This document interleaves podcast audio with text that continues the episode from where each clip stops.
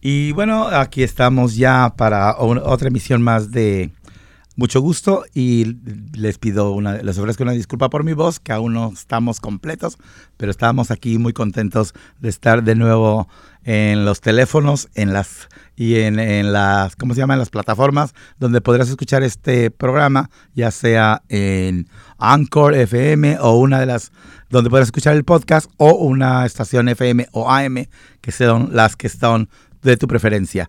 Y bueno, también nos da mucho gusto el hecho de que tenemos una vez más a alguien que ya es una amiga asidua a este programa, que es la señora Lesbia Orellana. Ella es una ah, profesional de la terapia psicológica. Eres psicóloga, ¿verdad, Lesbia? Sí, así es. Sí. Eh, ella es una hermana de Guatemala y, y tiene ya mucho tiempo aquí desarrollando trabajo con la comunidad latina en un en un campo que es un poquito delicado, ¿verdad? Un poquito este, complicado incluso de hablar, pero que ella lo ha sabido manejar muy bien, le influye mucha confianza a las personas que necesitan sus servicios. Y ella es Lesbia Orellana de Consejo, que este mes nos viene a traer noticias porque este es el mes de la concientización sobre el abuso sexual. Exactamente, así es. Abrirles el mes de hacer conciencia acerca del abuso sexual, la agresión sexual o la violencia sexual, como tú le quieras decir. La última vez que estuvimos, que estuvimos, que estuviste aquí con nosotros en el radio, platicábamos muy interesante. Después alguna gente se nos acercó para, para decir que había escuchado el programa ah, y que este que ahora era más fácil que la gente hablara del asunto, aunque no dijeran que les pasaba. Dos personas me dijeron, dicen, no, es que luego se ponen a platicar, pero dicen, una amiga, es que una amiga el marido o, o un amigo, pero no nos atrevemos todavía a decir, me pasa, ¿verdad? Este, ¿Cuál crees que sería la herramienta más um, fácil para que alguien se anime a decir, bueno, la verdad es que me está pasando a mí? ¿Qué será? ¿Hablar por teléfono? ¿Buscar los servicios en persona? ¿O cuál sería el mecanismo más fácil para que se animen a decir soy yo?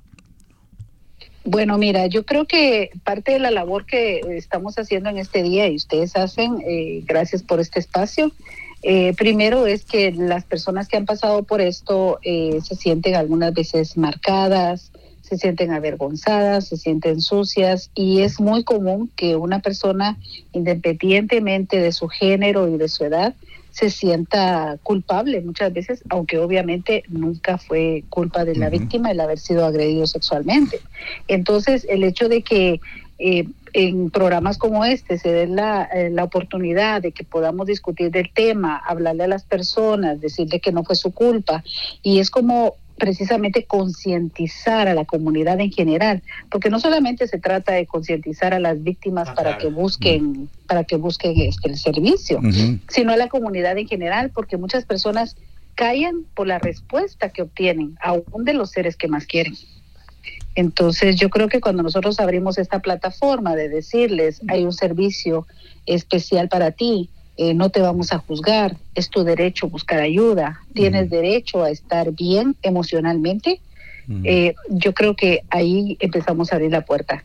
Y hay muchas etapas cuando hablamos de la, de la recuperación y una de ellas es primero darse cuenta a la persona que a lo mejor ya lleva 10 o 15 o 20 años lidiando con las pesadillas, con todos los efectos del abuso y llegar al punto donde dice, bueno, yo solo o sola lo he intentado hacer y no puedo. Entonces necesito la ayuda y saber que podría ser a través de, de, una llamada telefónica, por ejemplo, si hablamos de consejo.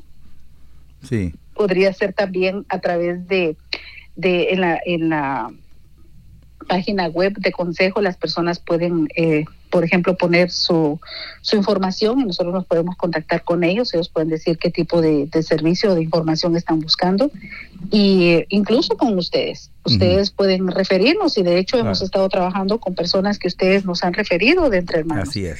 Y podemos darle la ayuda. En el programa anterior, eh, de mucho gusto, ah, eh, ah, hablamos de una invitación que nos hiciste, que por cierto dije que ojalá y no llegara nadie a ese evento por las características que tiene. Dije, nadie nos gustaría que tuviera que reportar a la policía un asalto, ¿verdad? Este, pero la verdad es que sabemos que sucede y me llamó mucho la atención pues la invitación que nos hiciste para vas vas, dentro de las actividades de este mes vas a tener un taller del que hablábamos te digo en el programa sobre cómo reportar ah, un ataque a la policía, ¿verdad? Vas a tener invitado a un policía, de hecho, para que aconseje a la gente cómo, cómo hacer el reporte, qué esperar de la policía. Pero también es verdad que no va a ser un taller abierto, hay que registrarse, ¿verdad? ¿Nos puedes platicar un poquito más e invitar a la gente? Sí, claro que sí. Este, gracias por preguntar. De hecho, eh, parte de estas actividades es hacer estos talleres para concientizar e informar a nuestra comunidad eh, acerca del abuso sexual. Y tenemos eh, programados cuatro talleres, uno cada semana a partir de la próxima semana. Eh, son cuatro talleres y el primer taller que vamos a tener es específicamente para hablar sobre lo que es el abuso sexual, los tipos de abuso, los efectos del abuso y vamos a tener a un sargento de la policía de Renton que habla perfecto español y para mí eso es sumamente importante porque entonces puede hablarle a las personas de cómo responde la policía en los casos de abuso sexual. O sea, la policía tiene muchas veces que responder a muchas llamadas de emergencia de diferentes situaciones pero específicamente sobre el abuso sexual. ¿Por qué esto es importante? Porque muchas personas sean eh, documentadas o no, tienen miedo de llamar a la policía. Siempre culturalmente es como no me quiero meter en problemas, no quiero decir nada. Entonces es importante que sepan que el asalto sexual en primer lugar es un crimen que debe de ser reportado y que es derecho de la víctima reportarlo. Entonces en este taller vamos a, a tener esa oportunidad de tener precisamente a esta persona que trabaja en la policía, que es policía, y él puede informar de primera mano cómo es el proceso para hacer un reporte. Y desde tu punto de vista, ¿cómo ha sido la respuesta de las autoridades policíacas cuando gente de nuestra comunidad reporta este tipo de ataques? Mira, la verdad es de que sí toman muy en serio este, las eh, denuncias, ¿verdad? Y siempre yo le digo a los clientes que la verdad es de que ellos hacen su parte al reportar y porque es un proceso, porque eh, no es solamente eh, reportarlo, sino que ahí se va a definir si ya se llega a un caso donde tiene que haber un juicio o algo así, y mm, donde se tienen que poner cargos o no, o sea, eh, son muchas cosas que yo no puedo asegurar qué es lo que va a pasar, claro. y tampoco la policía, ¿verdad? Porque por eso es importante que las personas cuando hacen un reporte den todos los detalles, y sabemos que muchas veces eso es bien vergonzoso muchas veces para las personas. Pero si, si alguien me está escuchando y ha sido víctima de abuso sexual, de cualquier tipo de abuso sexual, incluyendo el acoso sexual, es importante que dé detalles, porque de esos detalles va a depender el tipo de delito que, que sea. Entonces, este, el asalto sexual es parte de lo que son los crímenes sexuales. O sea, y por eso digo, es un crimen que debe de denunciarse. Pero muchas veces si la persona va y dice, yo hice el reporte para decir que fulanito, sutanito me, me abusó, y no da más detalle, la verdad no hay elementos como para decir, por ejemplo, muchas veces escuchamos que hay violación en primer grado, segundo grado, pero todos esos grados van a depender de los detalles de la situación, de cómo sucedió el abuso. Pero si la persona no da suficientes datos, entonces es imposible también que las autoridades puedan hacerlo. Así es. Qué bueno que lo mencionas a, Lesbia, porque justamente eh, tuvimos, a mi compañera está haciendo la cabeza de así de sí, sí, es verdad. Eh, tuvimos una situación con un cliente que hizo un reporte con la policía, la policía actuó de acuerdo y me pidió a mí que le tradujera eh, su statement. Yo sabía que esta persona había estado siendo agredida de forma cotidiana por los últimos meses. Y cuando leí el reporte policíaco, decía que la víctima declara que los últimos dos días ha intentado bla, bla, bla. Y le dije, ¿dijiste los últimos dos días? Eh, bueno, es que sí, los, los últimos días me molestó mucho.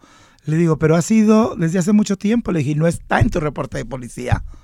Oh, este. Eh, fue así como, oh, debí de haberlo dicho. Y, este, y justamente lo que estás diciendo, los detalles, ah, la información lo más completa que se pueda, pero bueno, la gente se pone nerviosa, ¿verdad? Entonces, también el seguimiento que hay que dar, le dije, tú necesitas buscar un profesional de la salud mental, pero también necesitas seguir el, el proceso jurídico. Y por suerte hay muchas ayudas, también pueden llamar a la ciudad, donde pueden poner abogados pro bono, pero la salud esa se la cuida uno, ¿verdad? Y con consejo se pueden hacer mejor las cosas. Vamos a una pausa comercial y volvemos aquí. Bueno, comercial no, ¿verdad? Una pausa música. Lesbia, ahorita volvemos contigo. Bueno, queremos recordar que seguimos haciendo nuestros servicios de la manera cotidiana y ahora sí que como antes de que empezara la pandemia, ya estamos de regreso a nuestras oficinas de lunes a viernes de 10 de la mañana a 6 de la tarde. El teléfono aquí es 206-322-7700 y pueden comunicarse y les contestará Alondra, nuestra nueva chica de recepción, que es muy linda, y ustedes ya pueden decir, por favor, me comunica al programa de migración, al programa de exámenes de VIH, al programa de uh, derechos laborales, etcétera, y con gusto aquí le, lo apoyamos, ¿verdad? Bueno, vamos a continuar platicando con uh, Lesbia. Lesbia, ¿por qué es importante que hablemos de la violencia sexual aun cuando no la experimentemos? Bueno, mira, la verdad es de que, por ejemplo, eh, ahorita, eh, eh, creo que es un buen ejemplo el, punto de la pandemia, ¿no? Todo el mundo sabe que tener una higiene es importante y ahora es como hacer más énfasis, ¿no? Y nadie está buscando como las palabras mágicas de explicar que hay que lavarse las manos.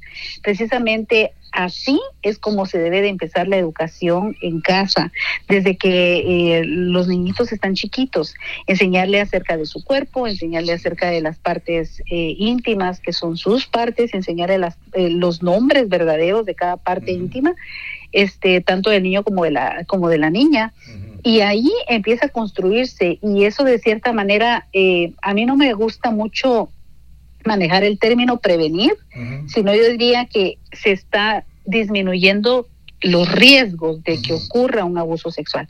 Porque si un niño sabe qué partes son sus partes privadas, que nadie debe de tocarle, pero que los padres no se lo enseñen con miedo, yo creo que eso hace mucha diferencia para que el niño sepa. O sea, un padre o una madre nunca se toma 5 o 10 años para pensar en decirle al niño que por donde él escucha se llama oído. Entonces igual, o sea, las partes de tu cuerpo son tus partes y son es algo natural, pero culturalmente muchas veces la gente no, no, está abierta a decir los nombres, tiene vergüenza de decir los verdaderos nombres. y, bueno, una pregunta que te iba a hacer es, ¿las creencias culturales nos afectan a las víctimas? Nos afectan a todos. Y obviamente, eh, especialmente a las víctimas, ¿verdad? Ah, ¿Cuál es el elemento cultural que más estorba para que se pueda dar un diálogo normal sobre sexualidad y sobre los peligros que existen en la gente que pretende abusar de la sexualidad de otros. Mira, yo creo que todavía, tristemente, en muchos, no puedo decir que todos, pero en muchos hogares latinos todavía es se considera como una falta de respeto hablar de temas de sexualidad con los padres. Pero esto es una equivocación, porque si ese tema se trata en casa, entonces el niño va a tener la mejor información.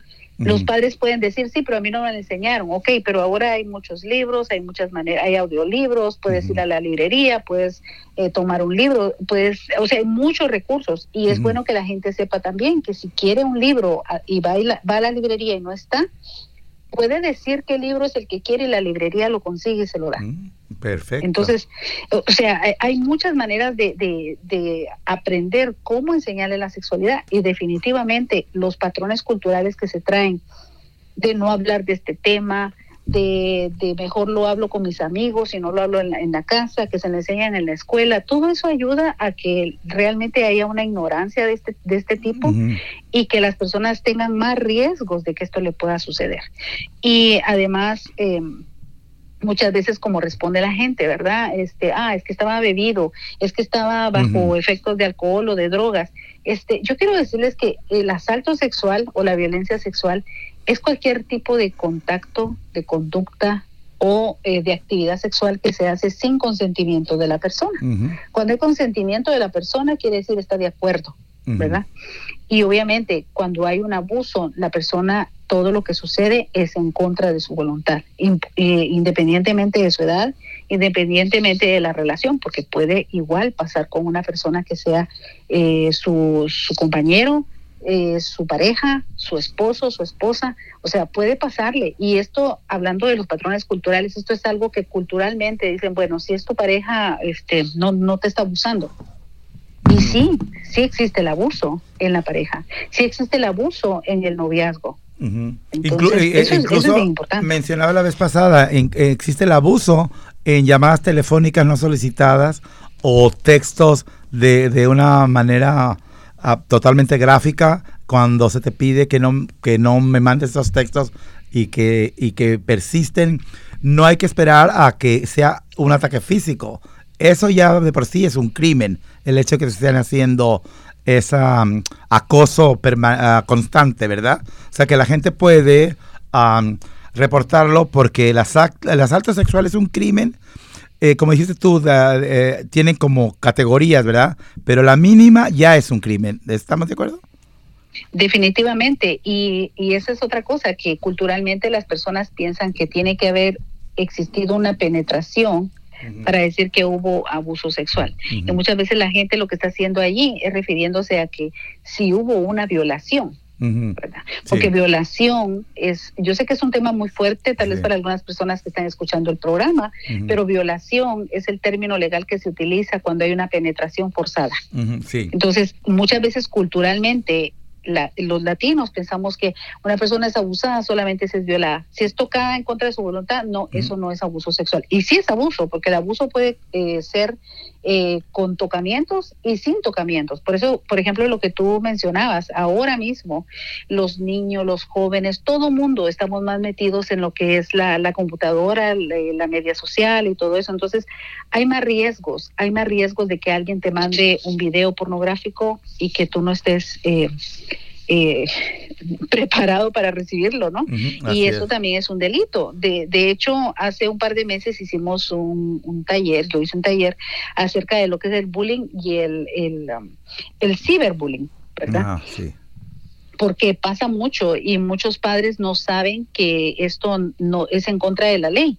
Realmente eh, se habla de esto como un tema con los estudiantes y muchos padres ahorita los hijos están en la computadora, no tienen filtros en la computadora, no tienen supervisión, entonces no saben y no solamente es de prevenirlos para que no les pase. ¿Sabes qué es importante también hacer, Joel? Mm. Que también en casa se le indique a todos que no solamente te tienes que cuidar de que no te pase, sino que no tienes que ser indiferente cuando tú sabes que le está pasando a alguien más. No te quedes callado y sobre todo de que nunca te conviertas en, el victimario, ¿verdad? Ah, hace ratito eh, dijiste que la cultura, eh, eh, las familias, hay, muchos, hay muchas cosas que nos impiden hablar abiertamente del tema. Ah, y que con eso se agrava el problema. Y culturalmente nos hemos abierto tanto a los, a los dispositivos electrónicos. Eh, no podemos hablar de sexualidad, pero le damos a nuestros niños el, teléfono para que se entretengan. Y eso ya se volvió cultural. Ahí está tu nana. Y los niños están viendo ahí caricaturas o están viendo algo que les mandaron que no deben de ver. Y como nunca se le ha dicho nada, la persona aprovecha de la ignorancia, ¿verdad? Conocí del caso de un niño que un familiar lo apresaron y lo llevaron, le, dieron prisión, pues. Y cuando él preguntó por qué, le dijeron, ¿por qué? Eh, tenía como 9, 10 años el niño. Nunca habían hablado de sexualidad con él. Le dijeron por qué y le tuvieron que decir por qué. Y cuando el niño supo que era porque tocaba a otra persona que era menor, dijo, ah, entonces también yo puedo hacer, hablarle a la policía para reportar a fulanito de tal. Así fue como mis, mis amistades supieron que al niño lo estaba abusando sexualmente otro familiar.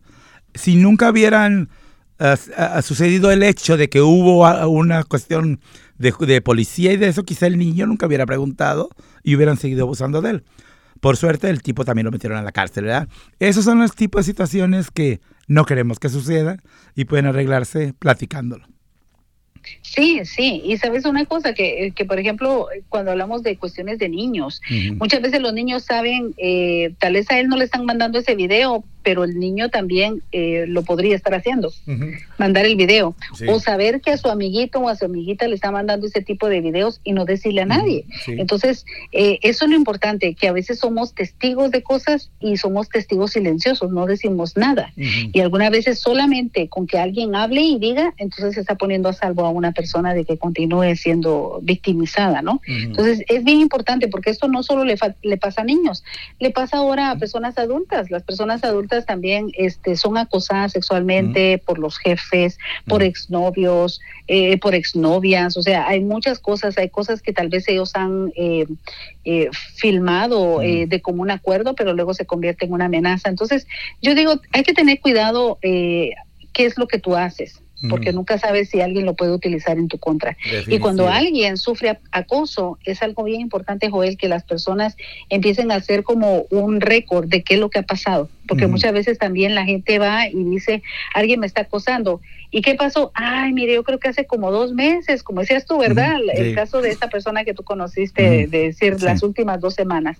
Igual va la gente y dice, bueno, voy a hacer el reporte y digo, hace como dos meses me dijo tal cosa, eh, la semana pasada como tal día, eh, pero no está mm, seguro, entonces... Y se me borraron los textos, yo todos tenía, pero se me borraron, cosas así. Exacto, tiene, tiene que poner, eh, hacer como un récord y decir, tal fecha pasó esto, tal fecha está otra cosa, para que se vea que hay un patrón, ¿verdad? Entonces hay elementos fundamentales para poder hacer un reporte. ¿Y quién puede reportar la violencia sexual? ¿Tiene que ser la víctima directamente? ¿Quién y cómo debe de hacerse un reporte? Bueno, mira, eh, la verdad es de que cuando hablamos, por ejemplo, de niños, eh, si un maestro, si un consejero o un terapeuta como yo, este, sabemos de que hay un abuso o hay una sospecha, nosotros estamos mandados por la ley a hacer reportes. Son mandatorios, no es si, si, la persona quiere o no. Entonces tenemos que hacerlo. Cuando ya se trata de un eh, adulto, es el adulto el que tiene que, que, hacer el reporte. O sea, es más, es más obligatorio cuando son niños, pero es muy recomendable que lo haga. También es importante que Sí es importante que se reporte, es importante que se denuncie ese crimen, pero hay que considerar que muchas veces las víctimas no están listas para hacerlo. ¿Verdad? Y, y cuando sucede, por ejemplo, el caso de, de, niños, entonces están los padres involucrados. La verdad es que, por ejemplo, cuando un menor de edad eh, va a tener una, una reunión con, con, la persona que va a tomar la declaración, lo que hacen usualmente es, aunque vayan los padres con él, separan al niño de los padres y el niño da solo la, la, la la declaración. porque podría ser que uno de los padres sea el abusador, ¿no? Y el niño se puede intimidar. claro. imagínate el enemigo en casa, ahora sí. Eh, Entonces, en el caso de los menores, los, los adultos cercanos, o en este caso, maestros, las autoridades, las figuras de poder, maestros, trabajadores sociales, enfermeros, terapistas, como en tu caso, están obligadas a reportarlo a las autoridades, ¿verdad? Sí, y por eso muchas veces los clientes eh, te dicen algo y yo desde primera, la primera cita que tengo con ellos, incluso cuando estoy haciendo un screening, siempre le digo, si usted me va a decir algo que involucra el abuso o sospecha de un menor, yo tengo que hacer un reporte. Y eso es algo que uno siempre tiene que decirle a las personas para que sepan que podríamos hacer un reporte, ¿verdad? Porque no podemos dejar que esto continúe sucediendo, ¿no? Así es. Y bueno, ah, tengo, tengo muchas preguntas, pero bueno, vamos a cerrar esta este ciclo con, con la pregunta que, te hago enseguida. Y bueno, poder, José tiene una pregunta especial. Es algo que tú y yo ya hemos hablado, pero ahorita te la hago. los servicios que tiene Consejo, que es Consejo, es la organización para la que trabajas, ¿cuáles son ah, y, qué, qué, se necesita para accesarlos ah, para las familias víctimas y familias de las personas afectadas por la violencia sexual? Sí, mira, nosotros en el programa, el Consejo tiene diferentes programas, pero en este momento me voy a enfocar en el programa que tenemos para personas que han pasado por alguna situación de abuso sexual. Y aquí hablamos que hay dos tipos de víctimas. Está la víctima primaria, que es la víctima que la persona que directamente sufrió el daño y las víctimas secundarias. En este caso, como para entenderlo un poquito más, sería, por ejemplo, cuando le sucede a un niño, el niño es la víctima primaria y los padres que están afectados por eso son víctimas secundarias. Entonces, Consejo puede darle ayuda a, a, las víctimas primarias y a las víctimas secundarias. Lo único que la persona tiene que hacer es llamar a Consejo, pedir que lo transfieran eh, ya sea con mi compañera Marla o conmigo, eh, con cualquiera de las dos que somos las terapeutas de este programa, para que podamos hacer una cita con ellos. De hecho, muchas veces mi compañera está trabajando tal vez con, con el niño y yo estoy trabajando con la madre. Entonces, es, es trabajar en conjunto, porque muchas veces los padres no han pasado por abuso sexual, pero están en una pelea constante frente al niño, culpándose el uno al otro, no saben qué hacer, no entienden por qué el niño está rebelde, no entienden por qué el niño se está deprimiendo, etcétera, etcétera, etcétera. Entonces, los padres necesitan guía para poder apoyar a sus hijos. Así es. Eh, y bueno, lo más importante, ¿a dónde nos comunicamos si alguien quiere contactar los servicios de ustedes? Claro que sí, nos pueden llamar al 206-461-4880 y solamente tienen que decir que necesitan hablar con alguien del programa de asalto sexual y con gusto nosotros le vamos a, a, contestar. Si estamos ocupadas, obviamente eh, necesitamos que por favor, porque muchas veces nos dice la gente, los llamé, los he llamado, pero y no, me contestan. no me dejan mensaje. A veces ahí está el voicemail en blanco, ¿no? Entonces yo no los puedo, no los puedo contactar. Pero es importante que cuando llamen, no solamente dejen su nombre, que dejen su número de teléfono claramente y se lo pueden decir dos veces mejor, sino que también como que digan un poquito de qué es lo que está pasando. Entonces uno puede saber más o menos la idea de, qué necesita la persona, porque nosotros damos estos servicios de, información, podemos hacer referencias, podemos este, hacer eh, también las citas para tener terapias individuales y también ofrecemos grupos de apoyo. También es importante, Joel, que las personas, las personas sepan que nosotros en Consejo en este momento todavía estamos trabajando remotamente. Eso quiere decir que los servicios están accesibles pero nosotros estamos dando los servicios no en persona, sino los estamos dando a través de la plataforma de Zoom, o sea, videollamadas, y así es como funciona. Las oficinas han estado abiertas en consejo, nunca han cerrado, así que algunas veces las personas van a tener que ir a la oficina para firmar los papeles que necesitan firmar y eh, luego nosotros coordinamos la cita y la tenemos a través de Zoom. Perfecto. El número que nos proporcionaste también es el número que debe llamar las personas para cualquiera de los talleres semanales que vas a tener. Sí, también tienen que llamar al otra vez 206-461-4880 y este nada más dicen también que se quieren eh, registrar, dejan su información, su nombre, su teléfono y su correo electrónico porque este estos talleres van a ser eh, de forma cerrada, quiere decir que solamente las personas que se registren a ellas se les va a mandar el link para que puedan entrar a Zoom. Y el próximo taller es el jueves 8 eh, de abril a las 4 de la tarde. Y bueno, para terminar con, con, esta sección de nuestra conversación, porque en otros programas y en otros momentos platicaremos mucho más, José me, me, hacía una pregunta que me parece muy interesante y tú y, yo habíamos platicado algo de esto. Me pregunta, ¿cuál es la situación con la violencia que existe, eh, la violencia sexual que existe entre parejas, matrimonios o personas viviendo juntas y la cuestión de la migración? La cuestión migratoria, alguno, uno que tiene documentos, el otro que no tiene documentos, o la persona, las dos personas no tienen documentos, tienen miedo de reportar que el, el jefe de mi esposa la está molestando. ¿Cuál es la situación al respecto? Mira, cuando hablamos de violencia que está ocurriendo entre la pareja, y de hecho es esto que vamos a hacer en otras dos semanas, que es hablar sobre la violencia Se nos fue Selena y su música sigue estando como muy moderna, en su voz incluso, en sus, las grabaciones que ella hizo y también en estas nuevos, este, ¿cómo se podrían llamar? Remixes, ¿verdad? Remasterizaciones. Remasterizaciones y covers, covers. Ahora con la nueva tecnología refrescan la voz del cantante, le quitan sonidos o, cosas que ya pasaron le meten de moda, o, le meten por ahí un ritmo nuevo. Así es. Y ya, ya está otra vez al día ah, eh, el, cantante, el éxito, la canción. Nuevo y al día, como están ahora, el programa de eh, la Oficina de Labor Standard de la ciudad de Seattle con eh, el programa de derechos laborales que están ustedes, bueno, nosotros entre hermanos, en colaboración con diversas organizaciones, pero están reinventando este programa, ¿verdad? Ah, alrededor de los derechos de los trabajadores, no solo de la ciudad de Seattle, sino de todo el estado de Washington, pero Seattle tiene una particularidad, ¿verdad? Correcto. Entonces, y tú, Juan Fernando Luna, que eres nuestro compañero y que has estado en muchos movimientos cívicos y comunitarios, ahora estás peleando por los derechos de los trabajadores. ¿Qué es lo que nos eh, vienes a contar? ¿Qué hay de nuevo?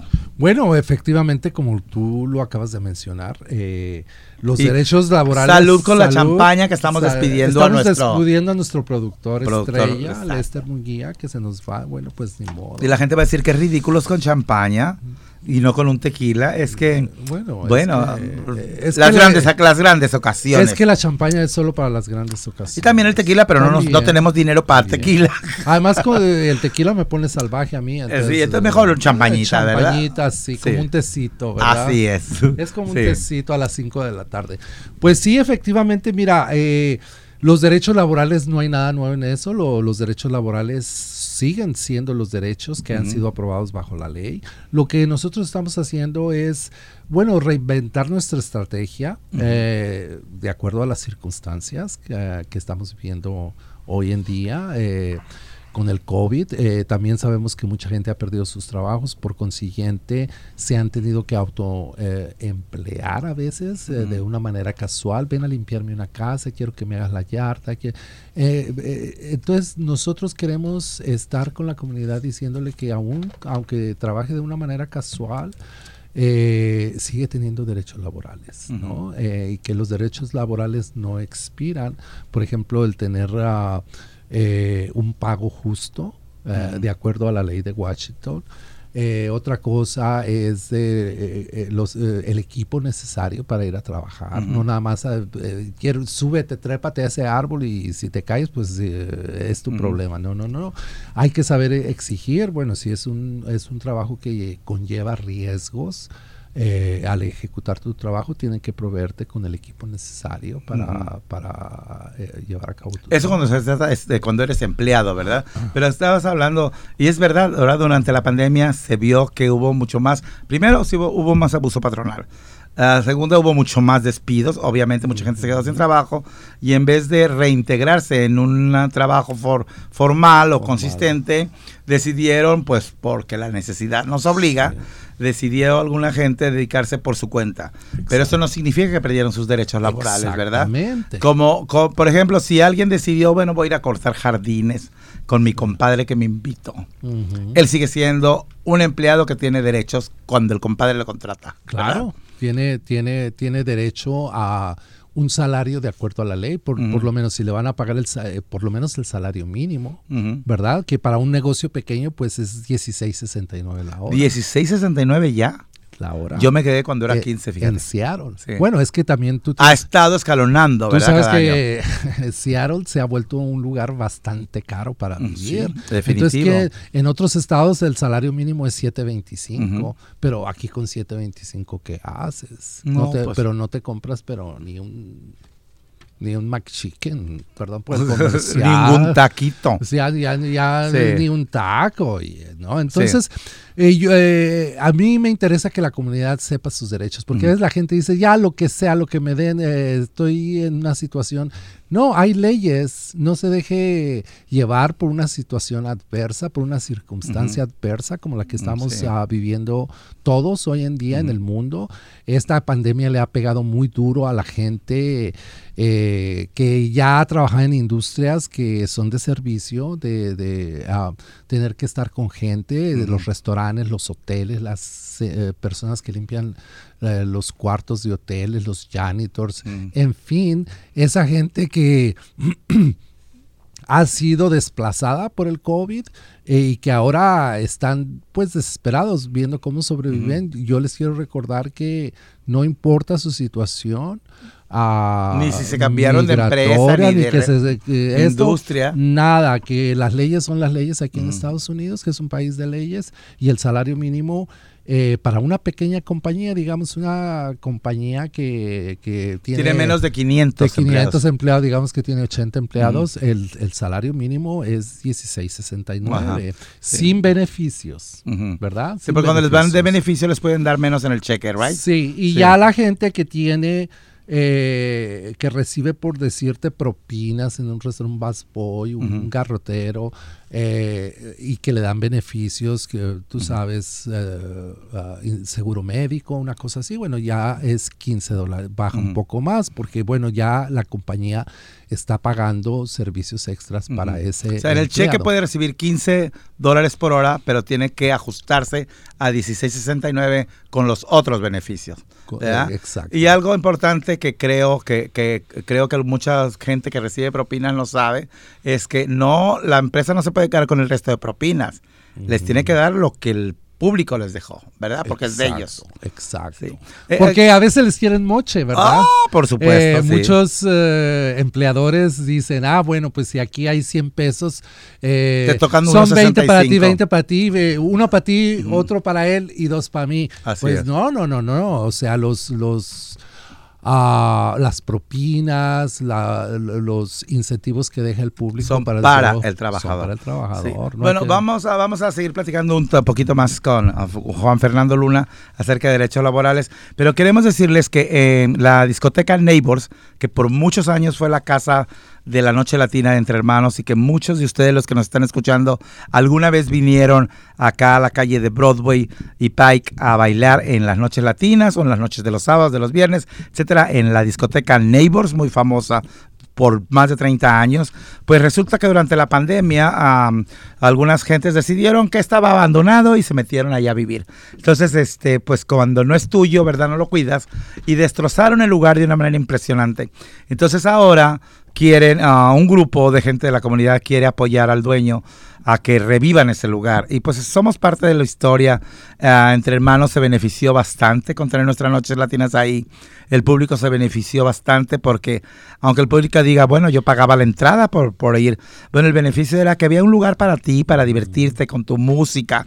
Hablaban tu idioma. Si tu trago estaba medio líquido, le decías, no, ma, ponle más tantito, te le ponían más. O sea, era nuestro lugar en la noche para divertirnos.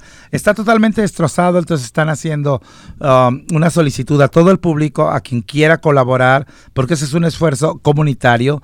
Ah, tal parece que las, la compañía de seguros no determinó que no era elegible para pagarles, entonces están en la ruina, pero podemos ah, hablar de pedirles que se ocupan ah, hornos de microondas, espejos, se necesitan floreros, computadoras, humidificadores, em, ¿cómo se llaman? Vacuum.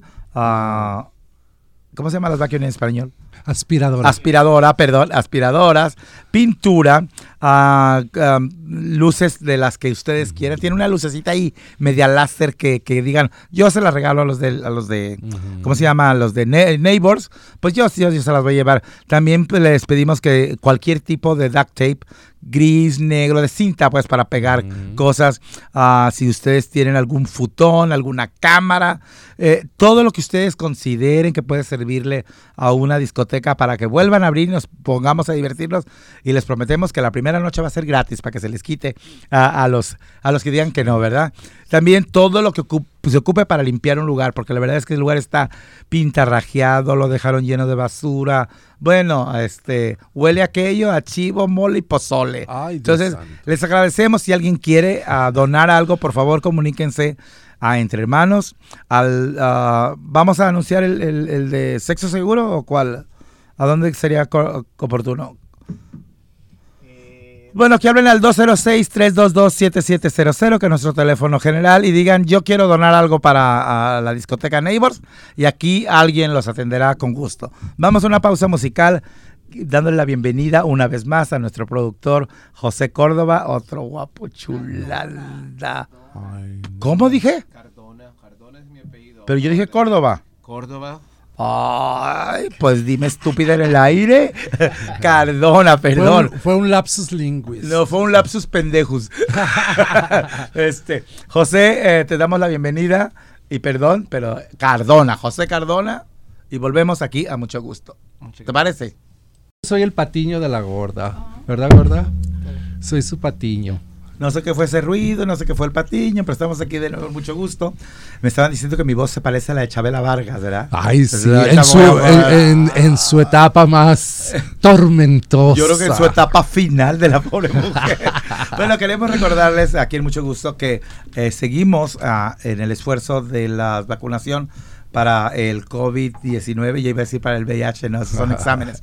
El COVID-19 ya tenemos acceso, a partir del día 15 empieza la, la fase final de vacunación donde los mayores de 16 años van a poder ser vacunados sin restricciones, aunque en algunos lugares a lo mejor se las quieren hacer de tos, si gustan pueden canalizarse a través de nosotros, donde hemos estado haciendo oh, esfuerzos unidos con otras eh, clínicas y estamos apuntando a la gente para que se vayan a vacunar. En algunos solo les pasamos la información para que ustedes se, se, registren, etcétera, etcétera, pero podemos hacerlo. Entonces les queremos decir que si saben de gente que está interesada en vacunarse, porque mucha gente hay todavía que no quiere vacunarse, ¿verdad? Desafortunadamente. desafortunadamente, ¿verdad? Hacen más caso a Facebook que a la ciencia, pero bueno, poquito a poquito vamos a lograrlo. La gente que sí está interesada en vacunarse, por favor háganle saber que se comuniquen al teléfono de Entre Hermanos 206-322-7700 y que pidan información sobre las diferentes clínicas de vacunación para COVID-19 que hay. La próxima será el día 16 y 17, que está siendo organizada por Rockside y um, ah, para los niños y otras organizaciones. En estos, si gustan, nomás les podemos dar la información porque no somos parte del esfuerzo de registro. Entonces, COVID-19 vaccine, arriba con ellos, claro que sí. Les quiero recordar también que estábamos hablando de regalar a lo que podamos para que podamos reconstruir la discoteca de Neighbors, que, este, que ahora se veía llamar Siblings, ¿verdad? Ah, cualquier cosa nos ayuda, también comuníquense por favor aquí a las oficinas. Les recordamos que las oficinas de Entre Hermanos ya estamos abiertos como antes de la pandemia, funcionando al 100%, porque ya estamos al 100. De 10 de la mañana a 6 de la tarde, todos los días de lunes a viernes. Uh, pueden uh, visitarnos al 1621 de la calle Jackson, en, de, de aquí en Seattle, Washington 98, 144 por si gustan visitarnos. Exámenes de VIH, exámenes de enfermedad de transmisión sexual, derechos laborales, con sus cuestionamientos. Inscripción al PREP. Inscripción al PREP, que eso aquí su servilleta les puede ayudar. Tenemos muchos programas para los que se puedan beneficiar. Si quieren consultas también con, la, con nuestros abogados de migración, también llámenos y se les dará la información ya más detallada cuando ustedes nos hablen dependiendo del programa que ustedes quieran accesar. Por, lo, por hoy los invitamos a que entren al uh, www.entrehermanos.org y ahí se darán cuenta de cuántas cosas estamos involucrados y todos para servir al público en general, ¿verdad? Perfectamente bien dicho. Ahorita que hablábamos de, de, de, Chabela Vargas, me recordé de aquellas noches en las que yo me la pasaba en la Peña Coicacali, escuchando aquí algún... Qué maravillosa peña, por cierto. Un ¿eh? bombo legüero, un, un cuatro venezolano, y le preguntaba a José... Uh, porque dije, de repente, ¿por qué no hacemos una tarde bohemia aquí en Mucho Gusto? Sería increíble. La gente le gusta. Yo sé que al público le gustaría. José, ¿cómo se la pasaba en esas noches bohemias en Honduras? en Tegucigalpa, Honduras. Las noches bohemias en Tegucigalpa eran uh, leyendo poemas, recitando música con guitarra. Y bueno, teníamos... Pero eran horas extras, ¿verdad? Claro, claro ya, ya en la tarde, noche, cuando Tegucigalpa refresca, ya baja los 16 grados centígrados. Y bueno, así la pasamos, sobre todo los universitarios, ¿no? Ya, sí. Casi siempre es los universitarios. Y era cuando cerraban, les aseguro que era cuando cerraba la, el lugar para el público en general. Se quedaban los íntimos. En México fue el, movimiento de las peñas. El, sapo cancionero en la Ciudad de México. ¿Verdad? Que, también eran puros estudiantes. Y que también fue un semillero de grandes oh, cantantes. por supuesto. Lupita Pineda. Pineda eh, Oscar, Chávez, Tegua. ¿Cómo se llama la, Guadalupe Trigo, Viola Trigo. Es, ¿Cómo se llama la, la, la, poeta que ustedes escuchaban en, en, Honduras? Yo recuerdo a Juana Pavón o Juana la Loca.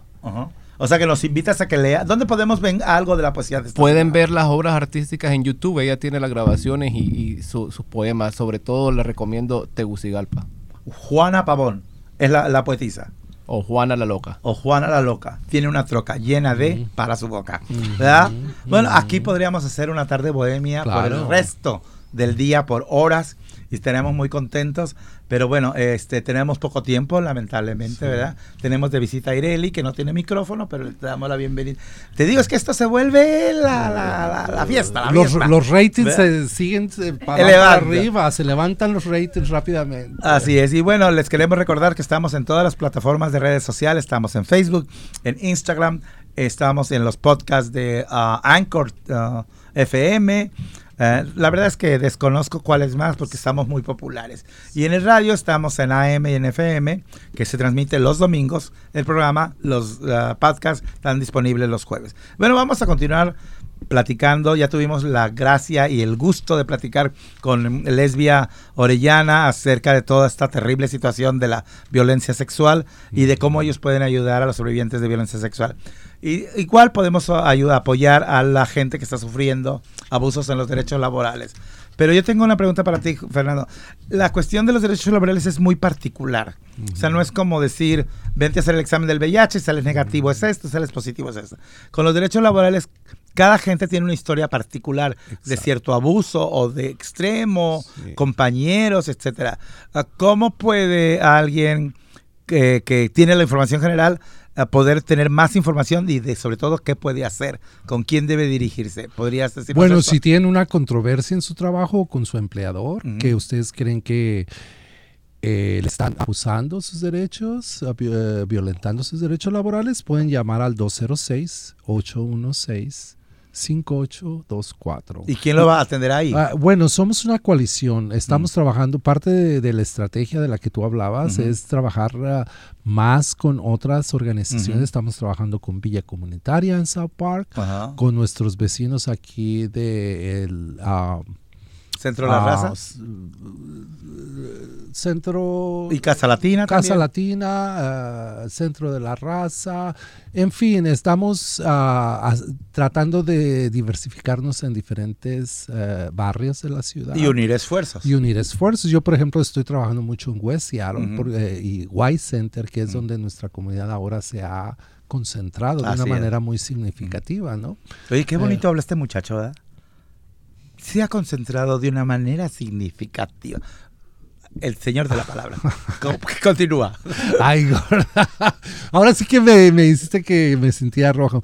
Ah, ah, no, así es. Eh, entonces, dame eh, eh, la oportunidad de servirte si tienes, si tienes alguna controversia con, con tu empleador, con tu patrón eh, danos una llamada al 206-816-5824. Eh, y pero, vuelvo a insistir porque yo soy muy sangrón para esto. A mí me gusta que a nuestro público y a la gente que tiene necesidades se, le atienda de una manera más directa. ¿Quién va a contestar en ese número? Bueno, eh, ahí va, uh, puede dejar un mensaje y la llamada se le regresa porque bueno, ahorita todavía... Están, están eh, todavía eh, armando, ¿verdad? Armando el cuerpo. Sí, además eh, en ciertas oficinas todavía no han regresado a, la normalidad, porque bueno, no algunos, nosotros tenemos la fortuna de ya estar vacunados, aquí totalmente vacunados, pero hay otras organizaciones que ellos no, bregan con asuntos de salud y, su vacunación apenas va a empezar, está por empezar. Entonces, ¿qué te parece si invitamos a la gente para que no sea tan vago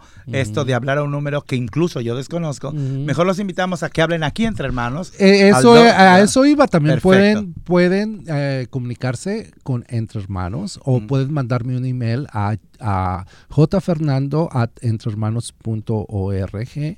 ¿Cómo fue? J, Fernando. J Fernando. No ocupas que seas J, ¿verdad? J de Juan. Lo más la, la J. J Fernando arroba entre hermanos. Entrehermanos.org. Si se van a com, no entran a ningún lado. No vayan al com, vayan al ORG, que es organización. Así es. Y bueno, o, llamarnos aquí y, con gusto uh, canalizarán su llamada para ah, mí, para darles tal vez un, un consejo uno a uno en, en qué podrían hacer en su situación muy específica. Pues mira, se nos acabó el tiempo de este programa. Cuando la pasamos bien, siempre se acaba el tiempo. Pero les recomiendo que sigan el consejo de Juan Fernando. Si tienen alguna situación con su padrón, háblenos. Que aquí tenemos por lo menos la información que les puede servir para tomar una acción, ¿verdad? Esto fue mucho gusto. Muchas, gracias. Gorda. Gracias. Yo quiero darle las gracias muy especiales a Lester por todo el tiempo que estuvo haciendo el radio conmigo. Ah, eh, fue un, orgullo, ha sido un orgullo, un gusto y nos deja un paquete muy fuerte.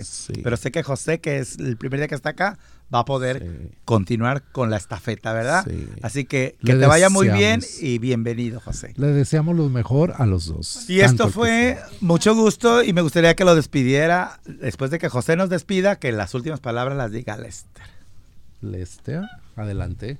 Eso ha sido todo por hoy, amigos. Ya escucharon a, Joel La Gorda. Y bueno, dejamos a nuestro uh, productor Lester Munguía para sus palabras finales. Pues muchísimas gracias. Eh, pasado por acá eh, por los últimos que tres años, creo, ¿verdad? Eh, grabando este programa. Fue un honor eh, el haber estado aquí en esta organización, ¿verdad? Y los voy a extrañar y espero que extrañen mi voz, aunque yo casi no, no hablo en este programa, ¿verdad? Porque estoy en los controles, pero ah, eh, encantado, encantado de haber estado aquí, así que ah, nos vamos a seguir viendo y ah, eh, tengo una compañía de fotografía, así que si en caso ustedes necesitan fotos, adelante, ¿verdad? Fish Moon. Allí Joel Aguirre va a estar eh, haciendo promoción a mi compañía, pero yo voy a andar aquí alrededor, siguiendo en la comunidad latina, ¿verdad? Y haciendo, ofreciendo mis servicios, ¿verdad? Así que muchísimas gracias y hasta pronto. Hola, te saluda Lesbia Orellana, terapeuta para sobrevivientes de abuso sexual. Y quiero que sepas que nunca es tarde para trabajar en la recuperación de los efectos del abuso sexual. Llámanos al 206-461-4880. Será un placer ayudarte.